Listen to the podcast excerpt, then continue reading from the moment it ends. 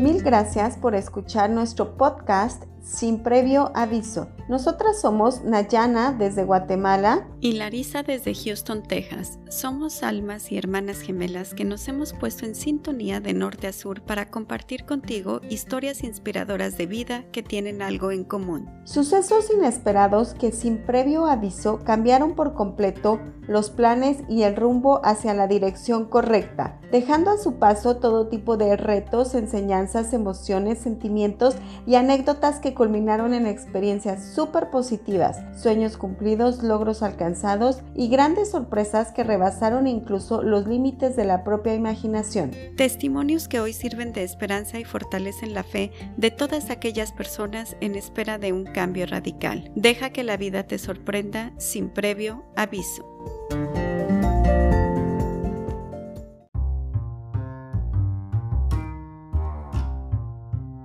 El día de hoy estamos muy contentas de tener como invitada en nuestro podcast sin previo aviso a Mariana Peterson, una mujer admirable por los logros y satisfacciones que ha tenido a nivel profesional, familiar y personal. Cuando Mariana tenía tres años, sufrió un accidente en el que perdió su brazo izquierdo. Crecer con un solo brazo no fue una limitación para ella, sino un reto constante que forjó su carácter y personalidad. Mariana tuvo la bendición de tener una mamá impulsadora, quien sin duda fue un pilar fundamental para forjar en ella la confianza y seguridad que todo niño necesita para tener un sano desarrollo. Su mami la hizo sentirse capaz de poder lograrlo todo. En la vida de Mariana también han existido otras figuras importantes como sus hermanas, maestras y amigas, con quienes vivió muchas experiencias que marcaron su vida. Lo que le da sentido a ella y a su vida es el servicio hacia los demás, el cual pone en práctica a través de su profesión como consultora internacional de lactancia, transmitiendo con sus conocimientos para otras mamás para que ellas puedan lograr amamantar a sus hijos. Mariana es autora del libro Confianza, la base para criar y crecer, publicado en julio de 2007 en Guatemala. La historia que ella viene a compartirnos es una historia que se basa en el sí puedo. Ha predominado para siempre esto en su vida y la ha identificado. El sí puedo. Bienvenida Mariana a nuestro podcast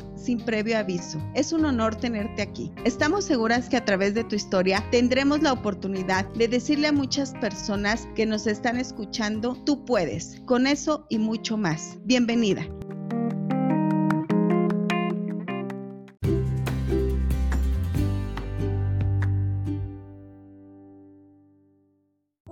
Muchísimas gracias por haberme invitado a este programa. Fue a través de una amiga que ustedes tienen en común o que tenemos en común, más bien dicho, que pude llegar al programa y poder compartir con ustedes, pues humildemente mi vida y lo que Dios ha permitido que sea eh, positivo en la vida de otras personas. Muchísimas gracias por permitirme estar aquí, Larisa y Nayana. Además, quisiera comentar algunas razones de por qué yo considero que es importante decidir eh, esta historia. Si Dios permitió que esto sucediera en mi vida, había un propósito detrás de todo eso. Y quiero contarles que al principio no sabía cuál era ese propósito, pero empecé a trabajar en el Hospital Roosevelt en el año 2007. Las otras enfermeras me decían, pero cuando usted da la charla, las madres le ponen mucha atención. Y creo que era una manera de ganar su atención, una manera de ganar la audiencia. Llegué a ese trabajo realmente por una invitación de parte de Dios, porque Él me dijo, quiero que trabajes en un lugar donde la gente te vea. Y fue así como se abrió el espacio, eh, pude hacer un trabajo muy importante en el hospital. Quizás después puedo ampliarles un poco más al respecto, pero fue una gran oportunidad de trabajar donde la gente podía verme y así tener la posibilidad de un impacto positivo en la vida de muchas mujeres que como ya les contó Nayana, mi experiencia, mi profesión es ayudando a las madres a amamantar.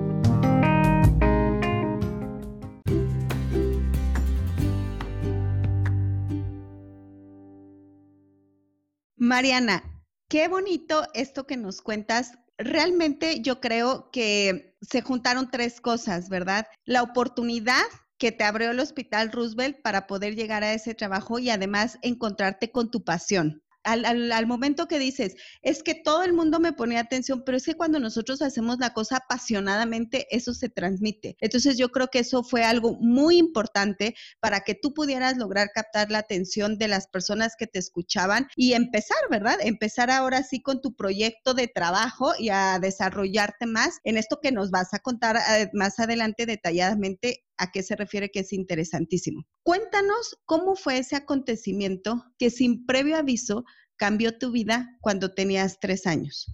Pues no tengo duda que las cosas que tienen que pasar van a pasar sin importar dónde estemos o lo que es, tenemos en mente nosotros. Eh, mi mamá tenía que ir a hacer mandados y me llevó a la casa de mis abuelos y le preguntó a mi abuela, entonces no habían teléfonos celulares, y le preguntó eh, si podía ella cuidarme. Y ella le dijo, claro que sí. Yo lo único que tengo que hacer hoy es ir al supermercado y la llevaré conmigo, porque así es como mejor protegida va a estar. Y ella contaba que cuando bajábamos del carro, ella se fijó que yo pudiera caminar en la parte de más adentro de la banqueta. Eso quiere decir más cerca del vidrio, de la vitrina. Entonces empezamos a caminar hacia adentro y un camioncito repartidor de pan el chofer tuvo la intención de retroceder, pero era el ayudante del chofer y movió mal la palanca y se fue hacia adelante. Eh, así que cuando el carro se fue hacia adelante, nos destripó, se puede decir, contra el vidrio de la baranda, de la vitrina, y ese vidrio tan grande fue el que cayó sobre mi brazo y lo cortó de tajo. En ese momento, pues los bomberos, el hospital, eh, nos llevaron a un hospital, no nos aceptaban, nos llevaron a otro hospital, ahí sí ya nos atendieron. Y mi abuela también se lastimó bastante porque para ella los cortes fueron en el muslo y no llegaron a cortar su pierna, pero sí dañaron bastante. Así que cuando mi mamá me llegó a recoger a la casa, ustedes se pueden imaginar el impacto de que, bueno, tu hija no está aquí, están en el hospital y vamos al hospital y llega y encuentra a una hija que ya no tenía un brazo. Los médicos sí intentaron eh, repararlo, hicieron una operación, llamémosle exitosa, porque la sangre volvió a circular, pero en ese momento no habían los conocimientos que ahora y los médicos después de haber operado pusieron un yeso. Entonces la cicatriz, que era tan grande, la herida, quedó tapada y al no ventilar cayó una gangrena. Y esta gangrena subió sobre mi brazo, el corte fue a la altura del codo y subió, subió la gangrena hasta casi que llegó al hombro. Bueno, me llevaron de emergencia a Estados Unidos porque ya aquí no sabían qué más hacer. Y el médico de la familia le dijo a mi mamá que si fuera mi hija yo la llevaba a Estados Unidos. Mi mamá le dijo, pero es que no tengo dinero. Y ella le dijo, él le dijo, el dinero no es una limitante en este momento, yo lo voy a poner. Y de verdad todavía me emociona muchísimo porque él puso el dinero, se vino con nosotros a Estados Unidos, hicimos, hicieron la operación y el doctor le dijo a mi mamá, Señora, la trajeron en los últimos minutos de vida, porque la gangrena estaba a punto de tocar mi pulmón. Así que pues literalmente mi vida es un milagro. Eh, así lo vivo y vivo eh, consciente y dando gracias. Perdón que todavía me emociono mucho, pero es que cuando uno, pues todos tenemos como unos momentos de rescate, pero para mí este momento es ah, tan especial porque Dios me permitió continuar con vida. Así que esa fue la manera como como sucedió mi accidente. Y al terminar la, la, operación y todo, pues el médico me devolvió con mi mamá y le dijo, bueno señora, de usted depende que esta niña sea impedida del brazo o impedida de la mente. Y ella tomó aquel reto y aceptó el reto y empezó, eh, vivió el siguiente mes amarrándose su brazo atrás para no usarlo. Y supo que se podía nadar, que se podía montar a caballo, que se podía cocinar entonces, a partir de ahí, era como que el brazo estaba porque no hacíamos un, hincapié o no nos deteníamos a pensar en que el brazo no estaba. Había que pelar zanahorias, había que pelar zanahorias y había que vestirse linda para una fiesta de 15 años y había que vestirse linda para una fiesta de 15 años. Tuve mis vestidos largos, que en esa época se usaban los vestidos largos y me ponía flores mi mamá en el pelo y, y bueno, para adelante, siempre para adelante, sin hacer eh, una pausa porque, ay, pobrecita, no puede. Simplemente había que buscar la manera para hacerlo y hacerlo. La verdad es que yo soy mamá tengo una niña de siete años, gracias a Dios. Y Mariana, me, tocó tanto el corazón lo que contaste de tu mamá, es que de verdad, o sea, ponerse eh, a ver cómo yo le puedo ayudar, o sea, cómo, qué, qué puedo hacer yo para entender lo que ahora va a ser el mundo de mi hija y poderle enseñar. Maravillosas varias cosas, maravilloso que estuviste pues en las mejores manos que en ese momento aquí en Guatemala, ¿verdad? No se tenían los recursos médicos, eh, quizá como en Estados Unidos, pero encontré, o sea, llegaste justo al lugar donde iba a estar esa persona que les ayudó, o Dios, ¿verdad? son las, las regalos que, que, nos encontramos en la vida que resulta tan maravilloso. Y después de eso, como dices tú, haber sobrevivido. Mira, yo nunca he estado en esa posición, pero dicen las personas que han estado entre la vida y la muerte que realmente cuando lo llegan a comprender el regalo que es la vida es cuando hay una transformación, ¿verdad? Su vida cambia totalmente cuando lo toman de esa manera. Y tu mamá, ¿verdad? Que sin duda ha sido, fue para ti un ejemplo eh, y te hizo una vida pues normal, o sea, realmente normal. Platícanos de esa vida, cómo fue tu niñez, em, cómo fue tu infancia, eh, platícanos de esa parte, por favor. Creo que aunque mi mamá no sabía que estaba recibiendo continua y constantemente la guía de Dios, ella estaba recibiendo la guía de Dios para hacer las cosas paso a paso. Pocos meses después del accidente, eh, se divorció el médico le había dicho, señora, esta niña tiene que tener una infancia muy feliz para que sobre eso caiga la adolescencia. Y pues las cosas no iban bien entre ellos, ni se parecía que iba a mejorar. Así que en ese momento ella eh, tomó la decisión y se divorció. Primero vivimos en la casa de mis abuelos y ya después ella logró montar una casita sola. Tengo eh, dos hermanas más, una hermana mayor y una hermana menor. Aparte de eso, tengo tres hermanos por parte de papá, pero no crecí con ellos. Entonces tú me preguntabas de mi infancia, muy natural, muy normal, te diría yo, no, no puedo imaginarme que, que fuera diferente. Fui al mismo colegio que mi hermana mayor, es un colegio de solo mujeres aquí en Guatemala y realmente las maestras, las compañeras, el trato era muy parejo, no era diferente porque yo no tuviera un brazo. Alrededor de tercer grado de primaria, tal vez ahí sí hubo un poco de, mm, ahora se le llamaría bullying, ¿verdad? Porque ya hay un nombre para eso, pero no, no jueguen con Mariana que ya no tiene un brazo. Pero tuve una maestra que de verdad, un ángel de Dios. Cuando ella miraba la dificultad, ella no intervenía en una manera sobreprotectora, pero ella eh, ¿quieres almorzar conmigo? Tú hoy tienes el privilegio de almorzar conmigo. Entonces, para mí era algo muy especial. Y en aquella época íbamos a almorzar a la casa y regresábamos a una segunda jornada en la tarde. Así que yo también tuve la oportunidad de invitarla a la casa y yo me sentía muy especial de tener esa relación con mi maestra. Entonces, no era pesado, o sea, se, sobrepasó la situación, por, por, explicarlo de alguna manera, y sin duda forjó mucho carácter en mí. Empecé siendo una líder negativa, molestando mucho en clase, muy bromista, y poco a poco encontré, gracias a Dios, mi camino y fui miembro del consejo estudiantil ya en secundaria y pudiendo destacar ya en muchos ámbitos. me gustaba muchísimo el teatro, eh, la dramatización, la poesía. Entonces gané premios en eso. Eh, pero, por ejemplo, para esto de la poesía, mi mamá le encantaba la poesía, a mi abuelo también, entonces me enseñaba a declamar. Yo nunca pensé, o sea, yo nunca reparé, me voy a parar frente a toda la audiencia y van a darse cuenta que yo no tengo un brazo. Es que jamás, es que no lo pensé. Y, gané premios declamando porque pues ah, si tenía ya herencia buena por detrás y, practicábamos con mi mamá y me esmeraba y lo hacía muy bien. En tercer curso gané un premio en declamación. Tuve amigas muy, muy especiales.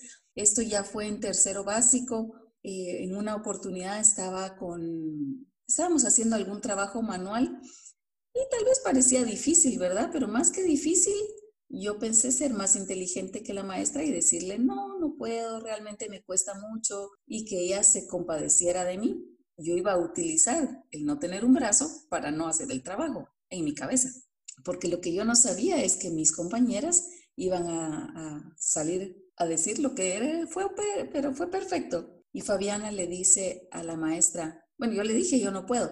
Y la maestra dice, eh, y mi amiga dice, Vicky, oblíguela a hacer el trabajo, porque ella está diciendo eso por Aragana. Tiene que hacer el trabajo. Así que no me quedó más que quedarme callada y hacer el trabajo. Pero de esa cuenta fue que aprendí a bordar, sé hacer cruceta, eh, sé hacer crochet, sé hacer tricot. Todas las manualidades que hacían con todas las compañeras las aprendí a hacer. En artes plásticas nos ponían mucho a hacer trazos, que si eran muy rectos, que si eran perpendiculares. Y ustedes se pueden imaginar el reto de sostener la regla y a la vez hacer el trazo.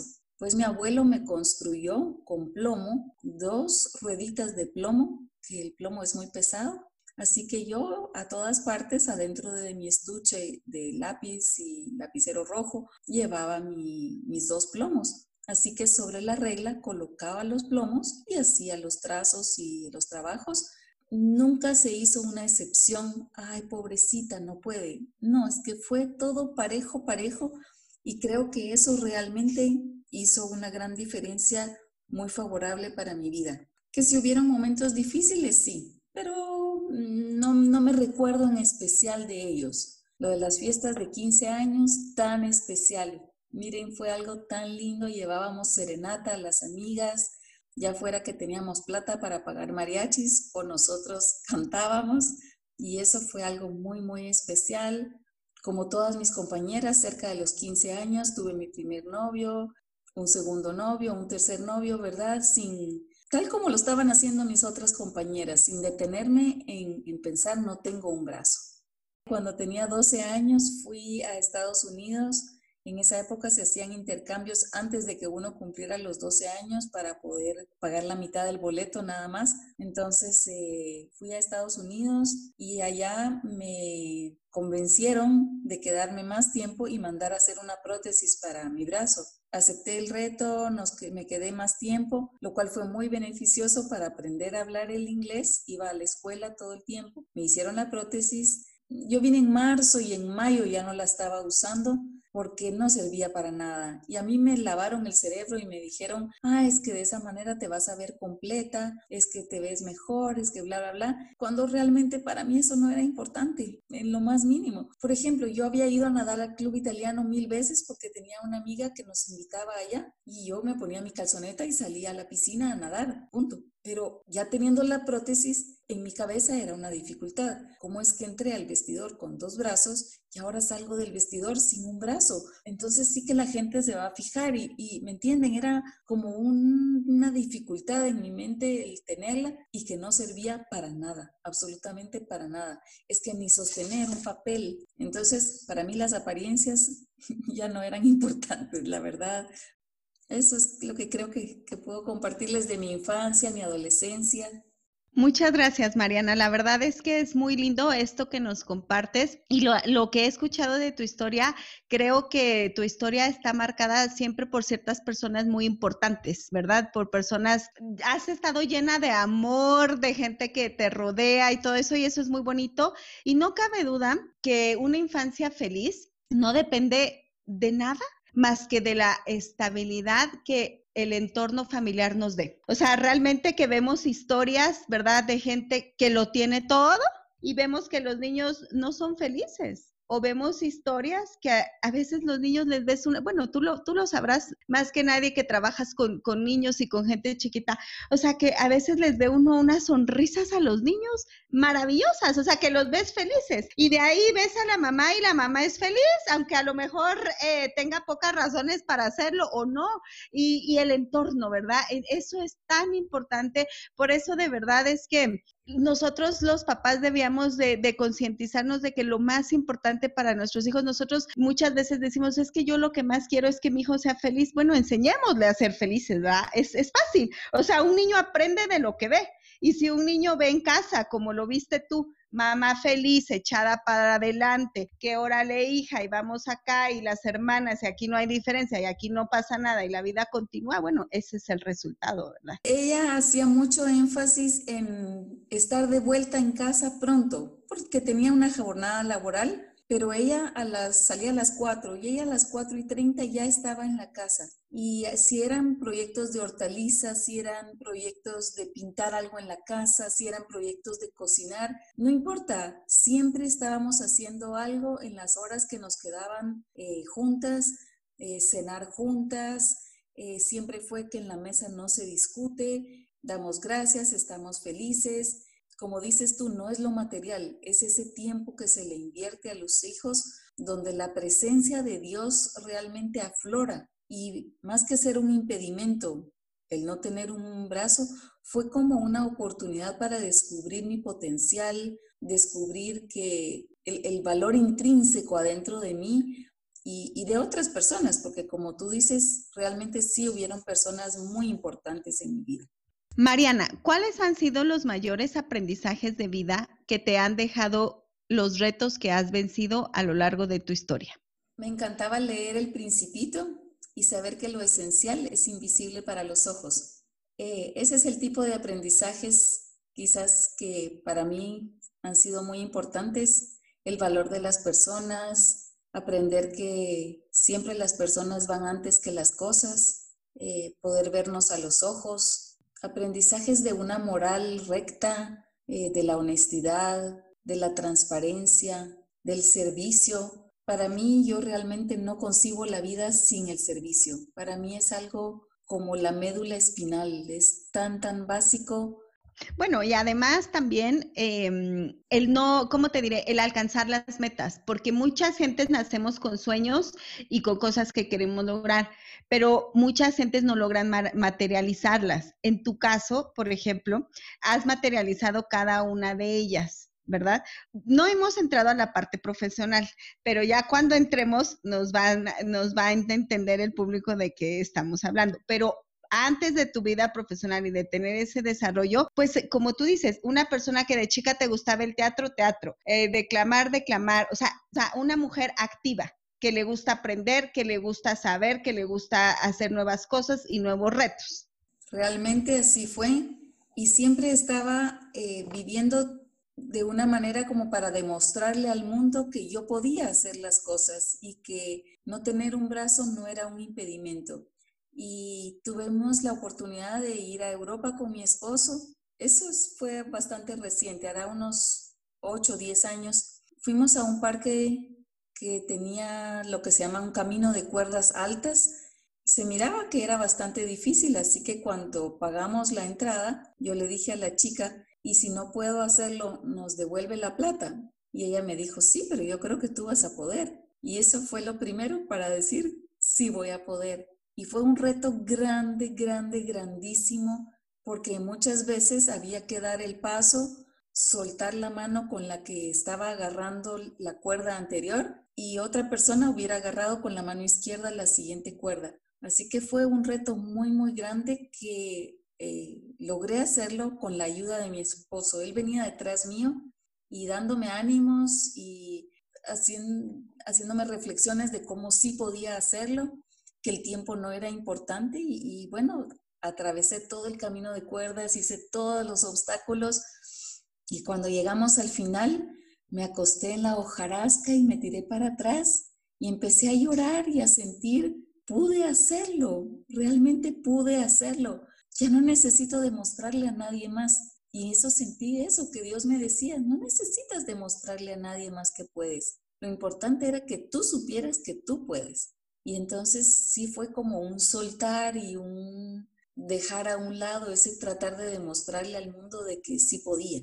Y qué bonito eso, porque la verdad es que no hay nada mejor que ponernos retos a nosotros mismos. Y cuando los conquistamos, cualquiera que esos sean, eso nos va dando mucha seguridad en nuestra persona. Entonces, bueno.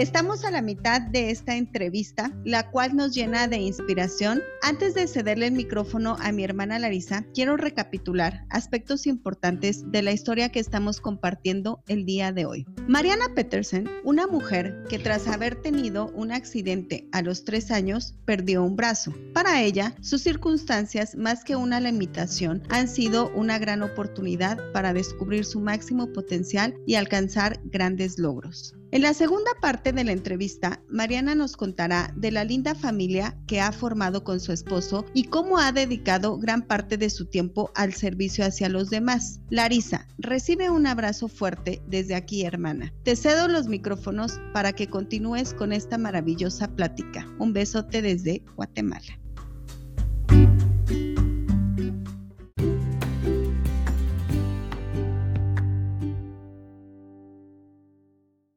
Pues muchísimas gracias. Como siempre me da mucho gusto participar más en una emisión de nuestro podcast sin previo aviso y un placer, Mariana, conocerte. La verdad es que la hemos pasado muy bien en esta entrevista. No cabe duda que tu historia es una gran motivación para todos los que la escuchamos. Definitivamente, los retos que se nos presentan en la vida son un área de oportunidad para lograr cosas que no nos imaginábamos ser capaces de poder lograr. Me gustaría citar una frase de Nick Vujicic que dice así: Cuando quieras dejar de lado tu sueño, comprométete a trabajar en él un día más, luego una semana, un mes, un año. Te impresionará lo que va a pasar si no te das por vencido. Y tú, Mariana, por lo que nos cuentas, jamás te has dado por vencida. Y prueba de ello es que has podido realizarte en diversos aspectos de tu vida. Uno de ellos es el haber formado una linda familia, además de tener una profesión altruista a través de la cual ayudas a las madres a lograr su lactancia. Uno de los temas favoritos de nuestro podcast es justamente el amor, en toda la extensión de la palabra y en todas sus versiones. Así que nos encantaría que nos platicaras de tu familia, cómo es que conociste a tu esposo, cómo llegan al matrimonio y también si nos puedes platicar de tus hijos y de los retos más importantes que tuviste en tu rol de esposa y de mamá. Muchísimas gracias. Sí, quiero contarles cuando conocí a mi tesoro. Los dos éramos muy jovencitos, yo todavía no había cumplido 15 años. El colegio de ellos dispuso que iba a hacer una actividad con nuestro colegio, solo hombres y solo mujeres. Entonces planificaron una actividad entre los dos colegios y solicitaron que se eligiera a seis representantes de nuestro grado. Así que yo fui una de esas seis representantes para coordinar todas las actividades y él era uno de los seis representantes de, de su grado, de su clase. Entonces empezamos eh, a hacer las reuniones para lo que íbamos a organizar, que era un convivio ya con todos los compañeros. Lo interesante es que en esa primera reunión, él era uno del grupo, yo era uno del grupo y nada más. Y a la siguiente vez que nos vimos, él le preguntó a un amigo, a uno de sus seis compañeros, ¿y a ella qué le pasó? ¿Por qué no tiene brazo? Pues porque no lo tiene, nunca lo ha tenido. Le dijo el otro así como, ¿y tú? ¿Por qué estás preguntando eso? No, no, si la vez pasada lo tenía no, ¿cómo sos de tonto? Eso no es cierto, ¿verdad? Las reflexiones en ese momento. Y a mí eso, pues me dio, cuando ya ha pasado el tiempo, él me lo contó, me dio mucha satisfacción porque yo dije, yes, lo logré.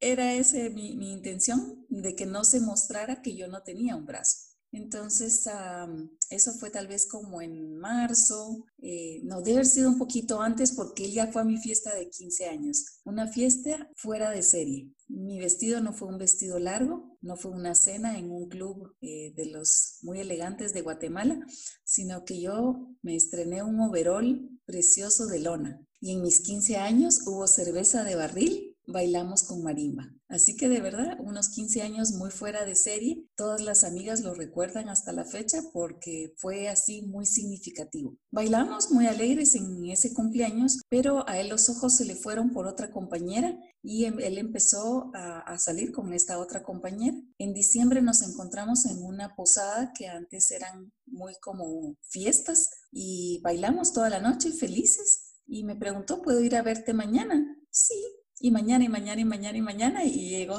a verme todos los días. Así que muy pronto empezamos a ser novios, eh, pero yo tenía la gran pena que yo tenía un novio que se había ido a vivir a Israel. ¿Y qué hacía yo si ya me estaba gustando este muchacho y yo tenía un novio? Entonces ah, le escribí una carta muy larga al novio que estaba en Israel y explicándole muchas gracias y chao, ¿verdad? Y yo fui a dejar la carta para asegurarme que llegaba a Correo Central y cuando salí para ir a tomar mi camioneta, me lo encuentro a él con su grupo de amigos y había una chica. Y yo en mi cabeza pensé, la chica es la novia de alguno de los otros. Pero no, él me dice, te presento a mi novia. Así que yo quería salir corriendo de regreso al buzón a sacar mi carta porque yo había terminado con aquel novio por culpa de este otro y al día siguiente se presenta de lo más fresco. Y entonces le digo yo, ¿y tú qué estás haciendo aquí? Andate, le dije, yo no quiero ni verte. Entonces fue muy bueno que yo fuera tan drástica porque él supo cuáles eran mis valores, mis principios, y él me dijo, no, esa chica es alguien sin importancia.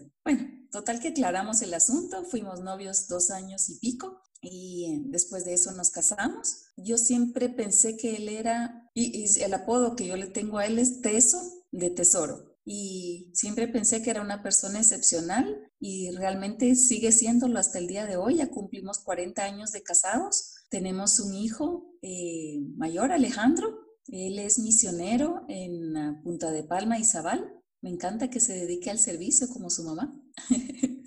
Después tengo una hija, Sofía, que está casada con un francés. Y tengo dos nietos de ella, Matías y Oliver. Me siento muy cercana a mis nietos, iba a decir a mis hijos, pero también a mis nietos. Y eh, mi tercera hija nació seis años después que Sofía. La esperábamos mucho porque tuve dos pérdidas en el camino y entonces tenerla a ella era como tan tan especial. Eh, me preparé para tener el mejor parto natural, había leído muchísimo, pero lo que yo no sabía es que desde el quinto mes empezó a hacer el embarazo un reto. Tuvo que hacerse una cesárea temprana y eso fue porque mi presión solo subía y subía y subía y tuve lo que se, dice, se llama preeclampsia. Entonces nació una beba muy pequeñita, pesó dos libras y media al nacer eh, la trasladaron de inmediato a otro hospital pensando que quién sabe qué cosas fatales podía tener y bendito sea Dios no tenía nada. Ella se llama María Victoria y Victoria porque Dios le dio la victoria de la vida. Era chiquita, chiquita, su cabecita la colocaba yo en medio de mis pechos y su cuerpo eh, apenas, sus pies apenas llegaban a mi ombligo y de esa manera la cangurié durante 40 días, 40 días y 40 noches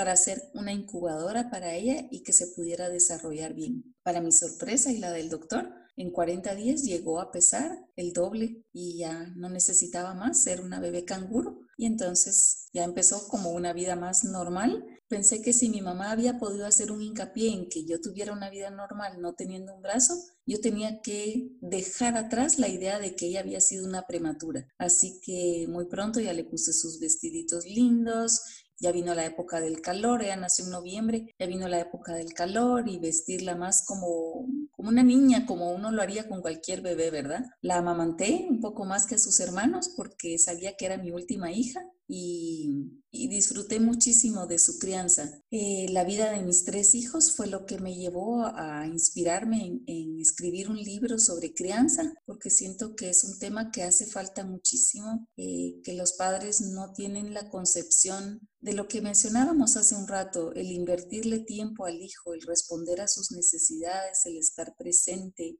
el no limitarnos en el tiempo que damos. Bueno, como ven, el tema de la lactancia y la crianza realmente son mi pasión y podría seguir hablando mucho tiempo, así que no sé si tienes preguntas específicas. No, pues la verdad es que muchas gracias por compartir esta experiencia, eh, Mariana. Creo que es muy lindo el detalle que mencionas de que la primera vez que conociste a tu esposo, él ni siquiera notó lo de lo del brazo. ¿Y sabes por qué no lo notó? Porque volviendo a la frase del libro del Principito que tú citaste de que lo esencial es invisible a los ojos, es que es verdad, es que él vio en ti todo lo que eres como persona. O sea, que lo que somos como personas nada tiene que ver con que si estamos guapos, feos, gordos, flacos, no tiene que ver con nuestro físico. O sea, nuestro físico puede cambiar, como fue tu caso por un accidente, por enfermedad, por cualquier cosa. O sea, el físico está sujeto a, muchas cosas que pudieran cambiar nuestro físico. Sin embargo, si tú ahorita a las tres que estamos aquí nos cambias el físico, no nos cambias la persona. O sea, nosotros vamos a seguir siendo exactamente la misma persona, con los mismos sentimientos, con los mismos pensamientos, con los mismos valores, con la misma educación. Y yo creo que tu esposo, eso fue lo que vio en ti. Vio una persona maravillosa, ¿no? Y que en ese momento yo creo que aunque después te presentó novia y lo que sea, ya había como que Cupido ahí puso esto va a terminar en noviazgo. Me gusta mucho también lo que cuentas de tus hijos y de cómo tú seguiste el ejemplo de tu mamá con tu propia hija, ¿verdad? Y volver, o sea, a ver, sí nació prematura esto, pero ya, o sea, eso fue una condición temporal y a superarlo. O sea, siempre mostrando como ese carácter de vamos a seguir adelante. Y me surge la, la duda, eh, Mariana, antes, eh, digo, porque me imagino que el segundo hijo y el tercero, pues ya eras toda una experta tú. Pero para el primero, ¿tú practicaste antes o no? Yo no soy mamá, o sea, yo no tengo hijos. Y, y, a mí, por ejemplo, con mi sobrina me costaba mucho trabajo cambiarle los pañales porque pues no era una actividad que tenía que hacer todos los días. Entonces, este, no sé, en tu caso, ¿te preparaste para eso o simplemente lo aprendiste en el camino? La segunda opción, lo aprendí en el camino y lo fui haciendo. Eh, como les cuento, mi mamá estaba cercana pero no para hacer las cosas. Como yo ahora trabajo con mamás, yo a veces veo abuelas que casi que hacen a la mamá a un lado y para ser ellas las protagonistas y las que están creando al bebé. Y si mi, mi, mamá hubiera hecho eso, ¿qué daño me habría hecho? Porque ella no iba a estar para siempre. Entonces no era ideas que me podía proporcionar, posibilidades. Me recuerdo cómo desarrollamos la manera para bañarlo, pero ella estaba atrás yo era la protagonista para bañar a ese bebé. Y en vez de hacerlo adentro del bañito, que me parece muy sucio porque todo el jabón queda en el mismo lugar, no se nos ocurrió que vamos a poner la esponja que vendían para, para bañar al bebé, una esponja grande, la íbamos a poner afuera en la ducha y el bañito a un lado. Entonces yo acostaba al bebé sobre esa esponja y con una palangana lo, lo mojaba, con una palangana lo desenjabonaba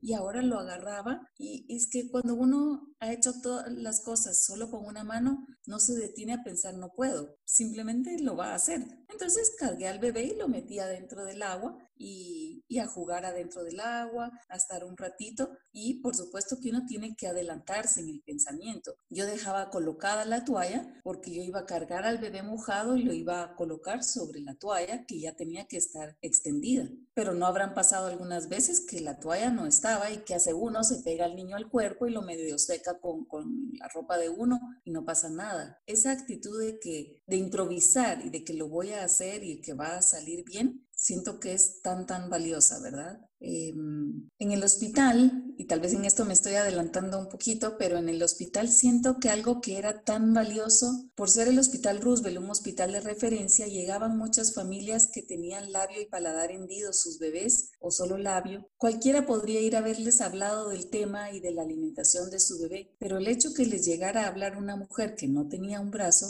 y que había superado eso, entonces yo les decía, esto es una situación temporal, a su hijo le van a cerrar el labio cuando tenga 10 semanas y luego le van a cerrar el paladar cuando tenga un año y vida normal, vida normal. Tenía yo de dónde decirlo. No era como solo una idea, sino que realmente tenía de dónde decirlo y siento que me permitió tener un impacto bastante positivo en las familias en ese sentido. Súper bien. La verdad es que qué linda actitud, qué padre. Y sí, o sea, miles de mamás que se aterran los primeros meses con el bebé, que no, simplemente no saben qué hacer con el bebé. Y pues la verdad, qué admirable de tu parte que tú te las o sea, como tú dices, es que no hay de no puedo, tú simplemente sabías que podías y punto, ¿no? Y bueno, otro de los aspectos en los que te has realizado, Mariana, es el ámbito profesional, convirtiéndote en consultora internacional de lactancia y líder de la Liga de la Leche. Cuéntanos cómo es que tu propia experiencia con la lactancia te trajo hasta aquí y de qué se trata. Lo natural, y me gusta mucho todo por el lado de lo natural, lo natural era parto normal y así nació Alejandro y luego lactancia materna. Y ya tenía una sobrinita de tres años y mi hermana me había dado muchos libros para leer de parto, de lactancia. Entonces eso era lo natural a hacer y así empecé a alimentar a mi hijo. Ni siquiera compré pachas, no compré fórmula.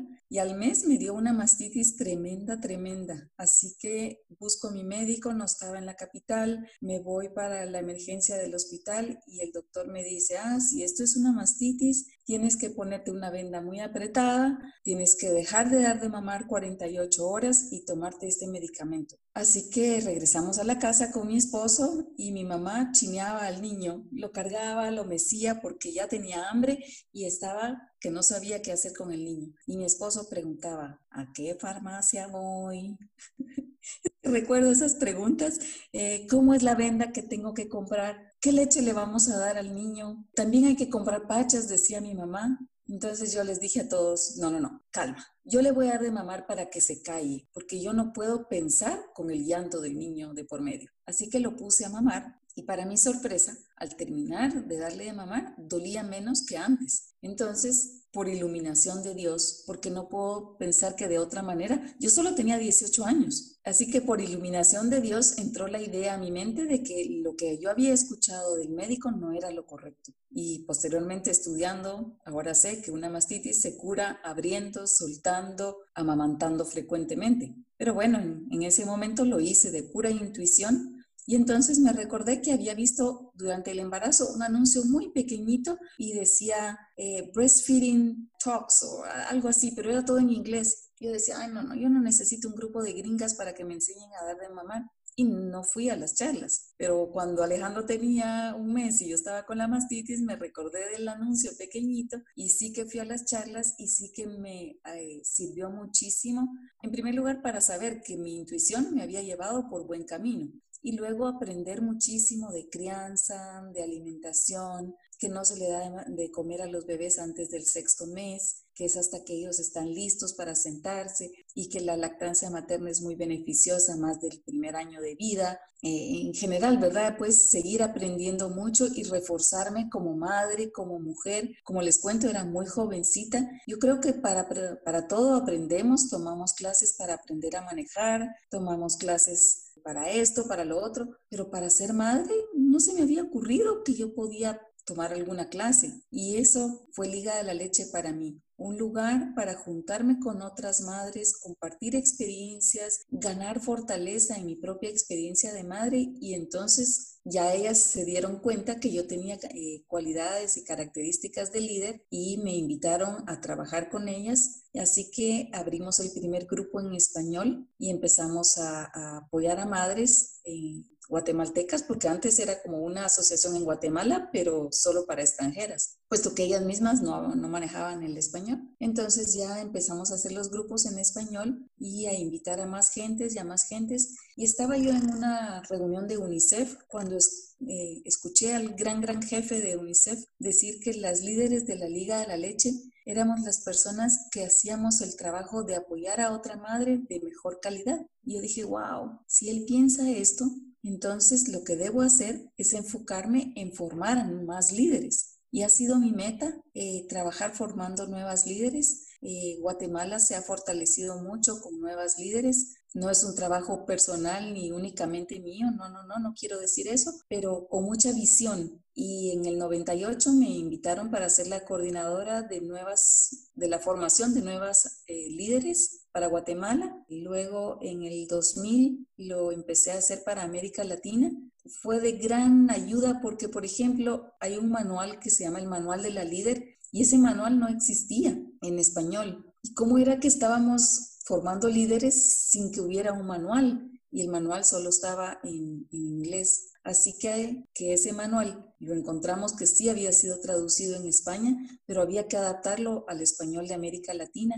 Entonces ya se pudimos hacer ese trabajo, distribuir en 16 países de América Latina ese manual y que todas las líderes tuvieran ya un manual de la líder. Fue un trabajo de verdad muy profundo, muy valioso del 2000 al 2005. Y en el 2007, como les conté, fue que escuché en un concierto de Tony Meléndez casi como una voz aquí que me decía, quiero que trabajes donde la gente te vea. Entonces yo pensé, bueno, sí, donde la gente me vea, pero, pero ¿cómo? ¿Y haciendo qué? Y este trabajo de acreditación de nuevas líderes era todo por medio de la computadora, entonces solo correo electrónico teníamos. ¿Cuánto más hubiéramos podido hacer si tuviéramos Google Docs y si hubiéramos tenido WhatsApp? Eh, pero bueno, eh, lo, lo, hacíamos a través de correo electrónico y entonces ya tuve la oportunidad de empezar a trabajar en el Hospital Roosevelt. En el 2002 me había certificado como consultora internacional de lactancia y anhelaba mucho entrar a trabajar a los hospitales porque las prácticas de alimentación para los recién nacidos son nefastas. Y perdón la palabra tan clara, pero son muy anticuadas existe lo que se llama la prueba de tolerancia y es absurdo porque ¿qué es lo que le dan a tolerar? Leche de vaca. Es que no, no deberían. Eso ya le cambia su flora intestinal al recién nacido. Entonces no hay razón para hacer esta práctica. Entonces mi visión fue que iba a trabajar en muchos hospitales y eh, trabajé en el Hospital Roosevelt, implementamos el banco de leche, la clínica de lactancia, eh, capacitar a todo el personal, capacitar a estudiantes de obstetricia, de pediatría, de nutrición, hay una certificación que otorga UNICEF que se llama Hospitales Amigos de la Lactancia y el Hospital Roosevelt va tras esa meta, una meta bastante difícil en realidad, especialmente en un hospital donde la rotación del personal es tan grande, porque cuando uno ya capacitó a un grupo de personas ya empieza a cambiar y eso se convierte realmente en un reto. Así que estuve ahí cuatro años y decidí no quedarme más tiempo, aunque cuando presenté mi renuncia me dijo mi jefe, Mariana, pero si yo veo que el trabajo que usted hace le gusta, si a usted le apasiona lo que hace. Y le dije, sí, pero yo no quiero volverme dura como el personal de salud que trabaja en este hospital, donde ya las personas dejan de ser importantes. Una mañana, al terminar mi jornada, a la una, abrí la puerta y vi el cielo azul y pensé, ¿qué estoy haciendo acá? Me siento como que me estuviera secando por dentro, que me estuviera poniendo muy amargada. Fue un tiempo de verdad muy duro, muy difícil, de mucho aprendizaje para mí, pero cuando se tiene que cambiar las normas y lo establecido en un lugar, habiendo entrado por la puerta pequeña, porque la verdad creo que no se concibió mucho lo que yo iba a hacer y cómo lo iba a hacer, porque si yo hubiera entrado por la puerta de arriba, por la puerta ancha, con el apoyo del director del hospital, los cambios habrían sido más fáciles. Pero esto era Mariana la loca diciendo que no le den el biberón. Mariana la loca diciendo que contacto piel a piel. Cuando eso estaba establecido, yo no, no me estaba inventando el agua azucarada. Sí lo estaba innovando en el hospital, pero el personal de enfermería iba muy en contra de, de los cambios. Entonces, pues sí fue un gran reto, pero hice una maestría, aprendí muchísimo, una maestría en la práctica, quiero decirles, porque aprendí muchísimo la base que me sigue dando mucha fuerza para continuar en este trabajo. Ahora me dedico a dar asesorías a las madres que quieren amamantar, doy capacitaciones a personal de salud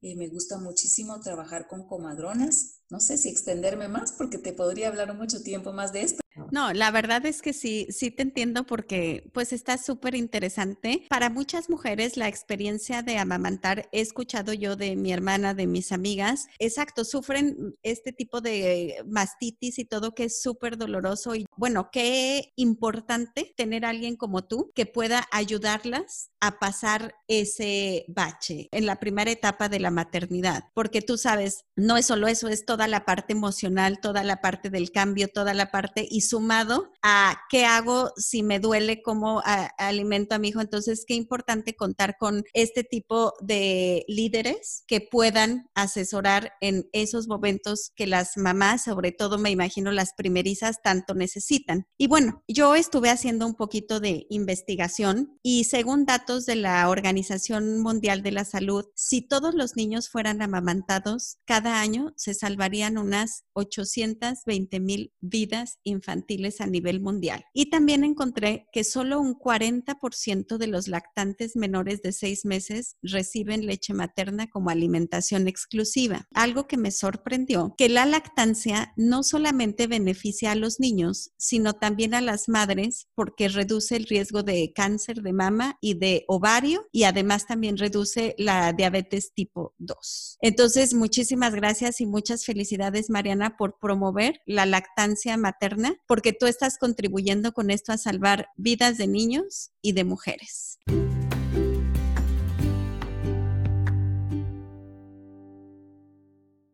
Estamos llegando a la parte final de este podcast y antes de cerrar, ¿podrías compartir con la audiencia que nos está escuchando tres consejos o tres recomendaciones que tú crees que les sirvan de inspiración para aquellas personas que se identifiquen con tu historia?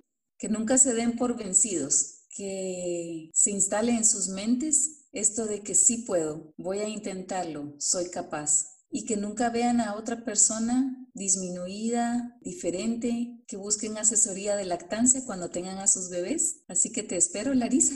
Claro que sí, pues muchas gracias, Mariana. Te tomo la palabra. O sea, sí te tomo la palabra. Si en algún momento llega el bebé, claro que voy a buscar la asesoría de lactancia y estoy segura que las recomendaciones que acabas de dar van a llegar al corazón de muchas personas. Si nos puedes decir en dónde te pueden contactar eh, mamás interesadas que te necesiten, por favor, dinos. Yo continúo haciendo las asesorías ahora por la pandemia, ya solo las estoy haciendo por medio de videoconferencia de WhatsApp o por medio del Zoom. Es una herramienta muy, muy útil con la cual he tenido muy buenos resultados. La gente que sabe de mí me llama desde Holanda, desde Noruega, guatemaltecas que viven allá, una tica, una señora de Honduras, eh, que viven en, del otro lado del mundo, me contactan, hacemos una asesoría Ok, pues todas las mujeres que están considerando ser mamás o están en proceso de, no lo piensen más y contacten a Mariana. Toda la información de contacto la vamos a tener disponible en el blog que está en nuestra página de internet www.sinprevioaviso.com. Entonces, por favor, si están interesados en este tipo de asesorías que ofrece Mariana, vayan a la página y contáctenla. Por último, las personas que estén interesadas en tu libro, ¿en dónde lo pueden conseguir? ¿Está disponible? ¿No está disponible? Eh, ¿Hay alguna manera en que lo puedan comprar? Cuéntanos. Ay, tristemente el libro ya no está disponible, no está a la venta, eh, se terminó. Las personas me han incitado a hacer una tercera edición del libro, pero creo que va a ser un libro nuevo donde ya van a caber las experiencias de abuela. Ha sido muy gratificante para mí ver a mis hijas amamantar con tanta naturalidad, con tanta espontaneidad.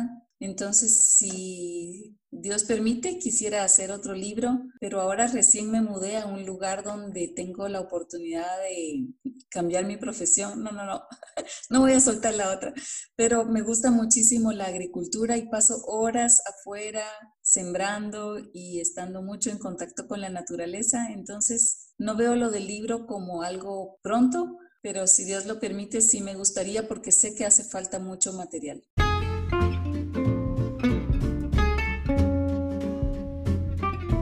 Esta historia, eh, Mariana, es una lección de vida muy valiosa. Al inicio de la entrevista, tú mencionaste que cuando sucedió lo del accidente, el doctor le dijo a tu mamá que de ella dependía que tú estuvieras impedida solamente de un brazo o de la mente. Decisión que es fundamental en la vida y que aplica para cualquier persona. Porque a quién de nosotros no le hace falta algo. Hay quienes han perdido a sus papás, a sus hijos, quienes han perdido todas sus pertenencias, quienes han perdido la salud de manera temporal o permanente, quienes han perdido incluso la alegría por vivir. Todos hemos perdido algo en algún momento y por fuertes que sean todas estas pérdidas, es nuestra elección la manera en cómo queremos enfrentarlas. En esta vida nos encontramos con personas como tú, Mariana, a quien faltándote eh, un brazo te sientes completa y realizada, y personas que sin tener ningún impedimento físico se sienten incompletas y vacías. ¿Cuál es la actitud que quieres tener en la vida? ¿En qué lugar quieres estar? Mariana, muchísimas gracias por compartir tu historia, que Dios te bendiga y que tu testimonio impacte positivamente la vida de muchas personas. Es un placer conocerte y escuchar tu historia. Enhorabuena.